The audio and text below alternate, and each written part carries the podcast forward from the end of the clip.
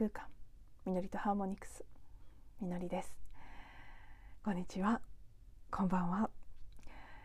2022年1月11日に録音しているエピソードになります、えー、111とね1が3つ並ぶ日かつ天赦日と、えー、一粒万倍日が重なる最強開運日の一つということで、まあ、非常に当初あのね2021年の頃から、まあ、ちょっと注目してたポイントではあったんですけど予想通りというか予想以上にというかあここが始まりだったっていう感覚を私は朝から実感しています。ある意味昨日おとといの激しい浄化もこのためにあったんだなというふうに納得させてもらえるぐらいのもうガラッとエネルギー変わったなっていう感じの始まりが私は感じられました。まあね今日もお天気はかなりねもう一日結構しっかりと雨が降り続いてどよんとした感じ寒くて冷たい雨でうん今日一日まだまだそのね地上の物質レベルでは浄化が続いていたなという感覚もありますけど心の中はねもう朝からすがすがしかったです。そしてそうなんか今日がやっぱり始まりだったなってあの年明けの音声で少しお話ししてたんですけど毎年新年の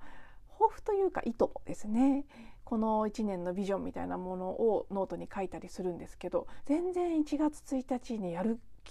にならなかったやる感じが全然しなかったんです。でうわ新年感のない正月だなと思いながら過ごしてでそこから10日間の間ねもうずっとその感じが続いていたんです明けましておめでとうって挨拶をしてみるものの全然明けました感がないし全然新年感がないって思いながら実際のところ明けましておめでとうの挨拶も例年と比べるとはるかに始まるのが遅く数が少なかったなという感じで今のところまだねまだその挨拶すらしてない人もたくさんいるんですけど それがやっとあ開けてきたなっていう感じがしたのも今日で。そして、えー、いつもセッションを受けている方からメッセージが来て、ね、それこそなんか2022年始まったねおめでとうっていう感じのメッセージを今日受け取り、えー、今日からその方によると今日から新しい未来の空間が来るんだよっていう感じのことを伝えてもらってなのでちょうど私自身が感じてた感覚と一致したのであすごいちゃんと感じてるねっていうことも言ってもらって、うん、私自身も確認ができたなというそんな日でもあったんですけど。うんやっと やっとちょっと始まったのと、まだまだねあのこちらのポッドキャストでも繰り返しお伝えしている通り1月18日に天王星が順行に切り替わって満月を迎えそして、えー、ノースノードですね。北のノードがサインを移り変わるという変化が一旦あってで月末に金星が順行に切り替わったり2月頭に水星が順行に切り替わって10天体全て順行の状態がしばらく続くといった流れその後にすぐ立春が来てと、まあ、その辺でねポンポンポンともっともっと2022年らしさというものがどんどん新しい空気感というのが入ってくるんだと思いますけどまず一旦の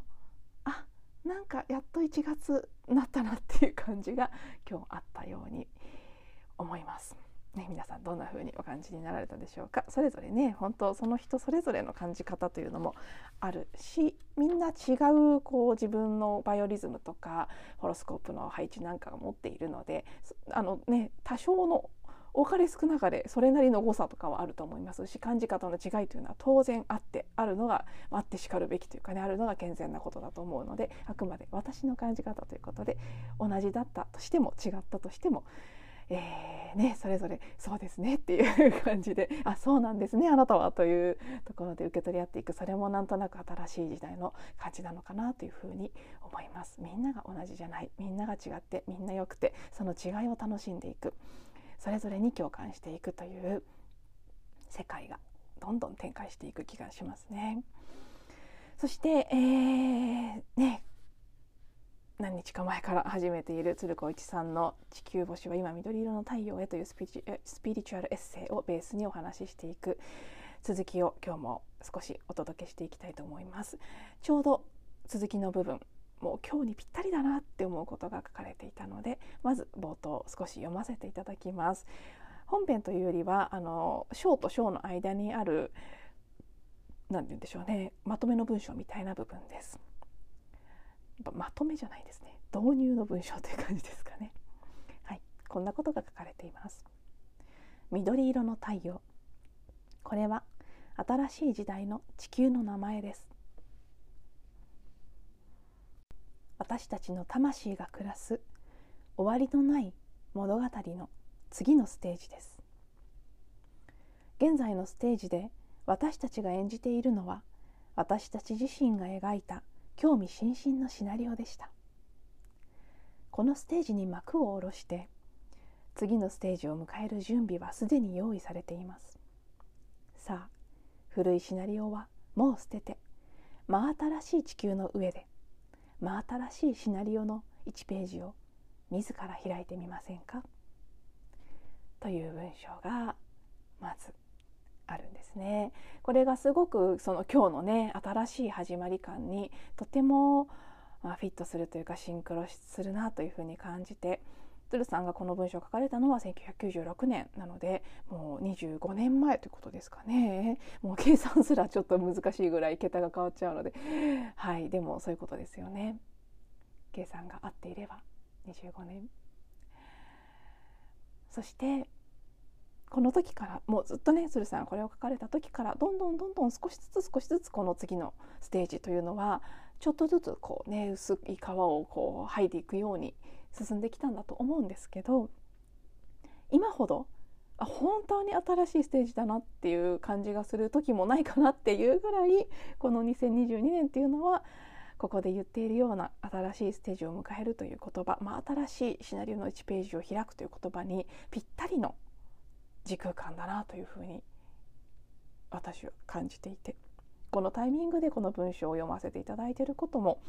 まあ偶然じゃないんだろうなっていう鶴さんはね書かれた時もちろん私のことも知らないし私も鶴さんのことを知らないしこんな私のポッドキャストで文章が紹介されるなんて思いもせずに書かれていると思いますけどそういうことを思うとまたね人のつながりというのも面白いものですね。あのね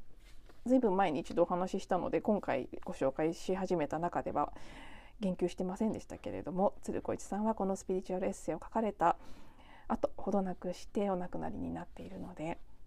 ね、結構早い段階で大事な情報を下ろされてお役目を終えられたというところでねどういうわけか私がその種の一部を 受け取ってこうやって読み継がせていただいているというころですね。それが今という時につながっていることなんだかね感慨深く思います。この鶴さんがこれ書かれた頃私は大学生ですけど全然もう全然こんなこと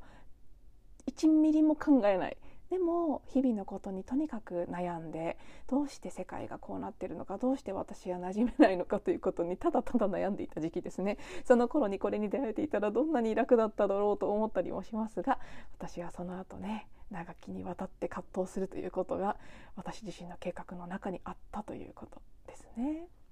そしてやっと出会えて嬉しいなと今言いながら改めて感じています。そしてこの後鶴さんの話はまず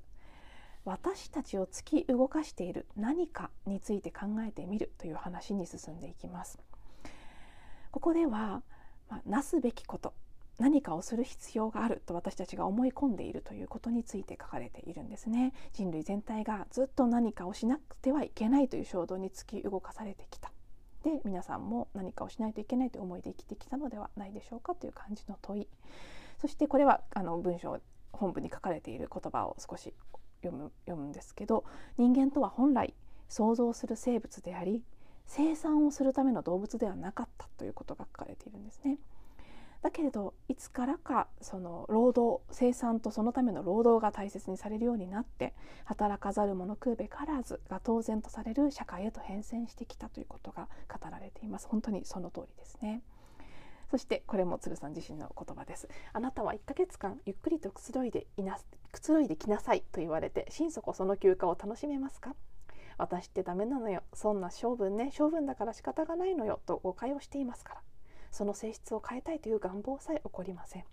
あなたのすることは相変わらず自分を忙しくさせエゴさんを満足させてあげることでしょう。ですからどんなに物質的に恵まれたとしてもまだせっかちに頑張らないといけないわけです。この辺で一度立ち止まって自分にゆっくり問いかけてみてはいかがでしょうか？こんなことになったのは一体どういうわけだろう？私は本当に何かをし続けるありのような存在なのだろうかと。という言葉で、まあ、このね一つの区切りは締めくくられているんですが、まあ、これはね本当にそうだなと思います。もう実感を込めてつくづくそうだなってここで鶴さんが書かれていることは本当に私たちがしていることだと。なぜそういうふうにね深い実感を込めて感じるかというと私自身が会社を辞めた後の数年間この状態だったからです。1ヶ月ゆっくりとくつろいできなさいと言われて心底その休暇を楽しめないぐらいの状態がずっと続いていたんですこの私でもです今の私をご存知の方はあるいはねこの音声を通して知ってくださってる方は、まあ、随分のんびりした人だなと 思われてらっしゃると思うんですけど会社を辞めたほんの7年前ぐらいは全然止まれなかったんです。1ヶ月どころじゃないです。3日。3日でいいからとにかく何もしないで。ゼロになりなさいと。何もしなくてはいけないことはない。とにかくただ存在するということをやる3日を作りなさいと。実際に5年前ぐらいですかねあれは。言われたんですある方のセッションを受けて。本当に私の人生を変えた。一番この人生の中で選ぶことはできません。全部必要ですけどでもどれか一つ本当に人生を変えたセッションがあったとしたらと問われてそれをあげるであろうというぐらい大事なターニングポイントになったセッションがあってその時に言われたんです。とにかく最低丸3日。家を離れてどこか一人で旅行に行って何もしないという時間を作りなさいと言われて私はそれが2日半しかできなかったんです。今だと信じられません。今だったらね私1ヶ月って言われてもできる自信があります。全然できます。でもその時は3日すらまず予定を空けることができず最大限頑張って2日半。そしてその2日半も何もしないでいるっていうことがとにかく難しかったんです。よく覚えてます。その頃の自分の葛藤を。止まることができない止まると恐怖が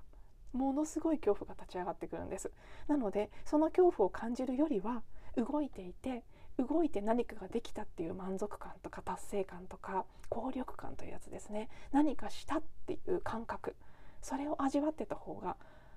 100万倍ぐらい気が楽だったんです。ということに自分はそこすら認識できてないのでこの鶴さんが書いてる通りです。性分だと思ってとかあるいは動いてる方がなんか楽なのかも動いてる方がそう体に合ってるのかもとかね。そっちのが性に合ってるぐらいに思ってたんです。だけどそれはもう今だからこそ違ったと分かります。エゴが強烈に恐怖を煽ってくるんです止まろうとすると。エゴは何かしなければいけないと思い続けているし思い続けたい存在ですから止まろうとするとすごい勢いで騒ぎ立ててきますそれをなだめることは実は非常に難しいことでほとんどの場合、思考はエゴの方に気を取られがちでそっちを真実だと錯覚しますから動いてた方が合ってるのね私とか思うんです本当に。で私自身もそう思ってましたし周りの方のことを見ていてもよくこの言葉をやっぱり聞きますね。私ってダメなのよ性分だから仕方がないみたいなことを、まあね、言い方はいろいろあれど言ってる方はすごく多くいらっしゃると思います。私も実際見てきましたし私自身もそうでしたし。でもまあ、他の方のことはね分かりませんよ。本当に性分なのかもしれないしそうじゃないのかもしれない。だけど、まあ、私は私自身の体験を踏まえてそうじゃない。思います。動いてないとダメな人なんて本当はいないはずです。もちろん、まあ、ここはねパラドックスなんですけど存在そのものとして、ね、何かをしたからということではなくて頑張り続けて動き続けて存在するということではなくってその働かざる者食べからずという価値観を手放し人は労働するために存在しているわけじゃない。存在そのものが人の価値で人の価値は生きることである。これ今鶴さんの文章そのものを読んでます。今その社会意識が変わろうとしていますと次の章のところで書かれていて人は労働するために存在しているわけではない。存在そのものが人の価値である。人の価値は生きることである。生きて純粋体験をすることが人の価値である。感じることが人の役割であると。そういうふうに意識が変わろうとしている。この意識に変わった時結果動くんですよ。純粋な存在としてあった時感じて生きた時結果行動は起きるんです。でもそれは行為しようとか労働しよう働かなくてはいけないというところから起きる行動ではなくて純粋な欲求から起きる行動。一種のまあ作用なんですね。あのサティシュクマールの本からご紹介した太陽は太陽であるだけで作用が起きる。それは私たちを温めるとか照らすという作用ですね。それと同じようなレベルとしての行動が起きてくるはずなんですけど労働のねその働かないといけない何かをしなければいけないっていうところから来る行動を続けている限りはその純粋欲求から来る純粋な存在としてのインスピレーションから来る行動に切り替わることは、まあ、できないできないできないできないできないと思います。でも、まあ、できないというのは言い過ぎだとしてできることもあるかもしれないけどごく稀だと思います。置き換わらない限り本当の純粋な存在ただビーイング存在するということそのものから出てくる本当の純粋なインスピレーションとしての行為には切り替わっていきにくい。だから一度止まる必要があるということなんですけど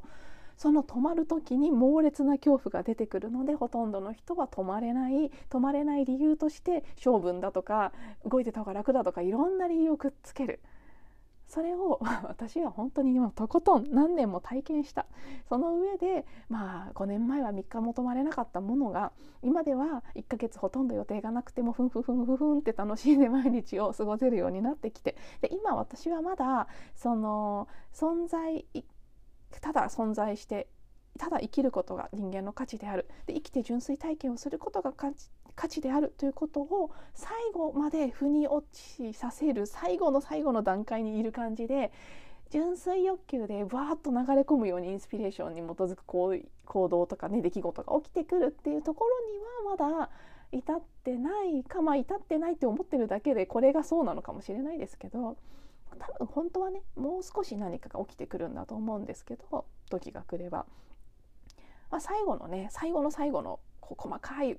微調整のお掃除をしている段階だって自分では認識しているので少しこうね止まるということをまだし続けているんですけどまあ本当一歩一歩やってきましたという感じでなので私はその存在そのものとしていてそこで起きてくることのところまではまだ十分にお話しできませんけど止まることの怖さやその怖さと向き合う時どういうふうにすればいいのかどのようにその時立ち上がってくるいろんな恐怖やたくさんの心の闇を浄化していけばいいのかそしてうん、どんどん自分に返っていくそのプロセスの中で日々何ができるのかとかその辺については分かち合えることがすでにあるかなと思っているので、まあ、もしねその止まるところをやりたくてちょっと苦労してるっていう方がいらっしゃったらもうねセッションなりなんなりお声かけいただけたらなと思いますしこちらのポッドキャストでもどんどんそういったところのことをね思いつくテーマをベースにしつつシェアしていきたいな引き続きというふうに思っています。そして最後ねこの今日ご紹介した2つのあの星印の部分をご紹介してるんですけど2つ目の星印の意識が社会を作っている逆説に気づくことの最後の部分ここすごく好きなので読ませていただきます。では好きなことをして生きていける社会を作るにはどうしたらよいのでしょう？それは人がそのことをただ信じるだけでそうなります働いて